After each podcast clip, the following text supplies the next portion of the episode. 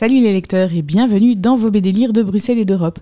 Permettez-moi tout d'abord de vous souhaiter une merveilleuse année 2024, pleine de santé, de bonheur et de découvertes, notamment littéraires en bande dessinée.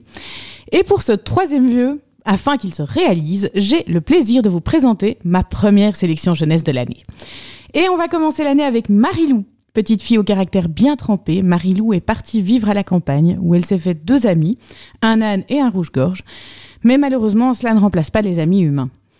Heureusement pour elle, ses parents ont terminé le gîte dans le fond du jardin et les premiers vacanciers qui ont, un fils de son âge arrivent ce soir. Malheureusement, non seulement c'est un garçon, mais en plus il est un petit peu différent. Alors c'est vraiment sympa comme série. Petit format, j'ai trouvé l'album bien fait pour expliquer aux enfants ce qu'est la trisomie 21. C'est une chouette série à suivre à partir de 6 ans, Marilou tome 2, Le voleur d'amis de Fabien Toulmé, Olivier Dutot et Maëlys Cantreau aux éditions Delcourt. Ensuite, je vous propose un grand classique de la bande dessinée franco-belge, le nouvel album des Tuniques Bleues, Du Feu sur la glace. Cette fois, c'en est trop. Le sergent Chesterfield est en burn-out et il faut absolument l'éloigner de la guerre. Et lorsqu'un ordre d'accompagner un cartographe arrive, c'est le prétexte rêvé pour le faire.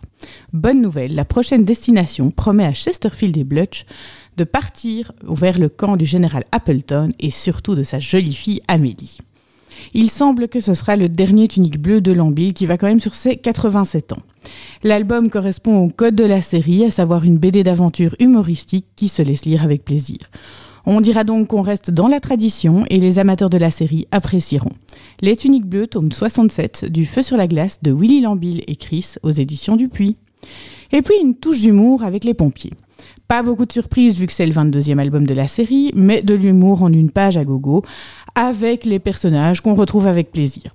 On sera tous d'accord pour ne pas dire que c'est de la grande littérature, mais moi je m'en fous. Je ne boude pas mon plaisir et cela me plaît bien de temps en temps de lire une BD d'humour. De ce côté-là, l'album tient ses promesses et offre un bon moment de rigolade à découvrir donc Les Pompiers, le petit binôme en mousse de Cazeneuve et Stédo aux éditions Bambou. Et enfin, on va terminer avec une BD plus ado qui pour moi est un coup de cœur. Les Trois Mousquetaires, tome 2, Milady. Je vous invite donc à la revisite d'un classique de la littérature française en manga. Dans ce second tome, la belle Milady, après l'humiliation subie dans le premier tome, n'a pas dit son dernier mot. Elle a juré de se venger d'Athos, Porthos, Aramis et d'Artagnan, et cette vengeance sera terrible. Même constat que pour le premier album, Alexandre Dumas doit se retourner dans sa tombe, mais personnellement, je suis ravie de cette revisite pleine de mouvements qui se dévore en un clin d'œil. Je pense que c'est une nouvelle façon plus moderne de faire découvrir des classiques à la jeune génération, à découvrir Les Trois Mousquetaires tome 2, Milady de Cédric Chao et Négib aux éditions Casterman.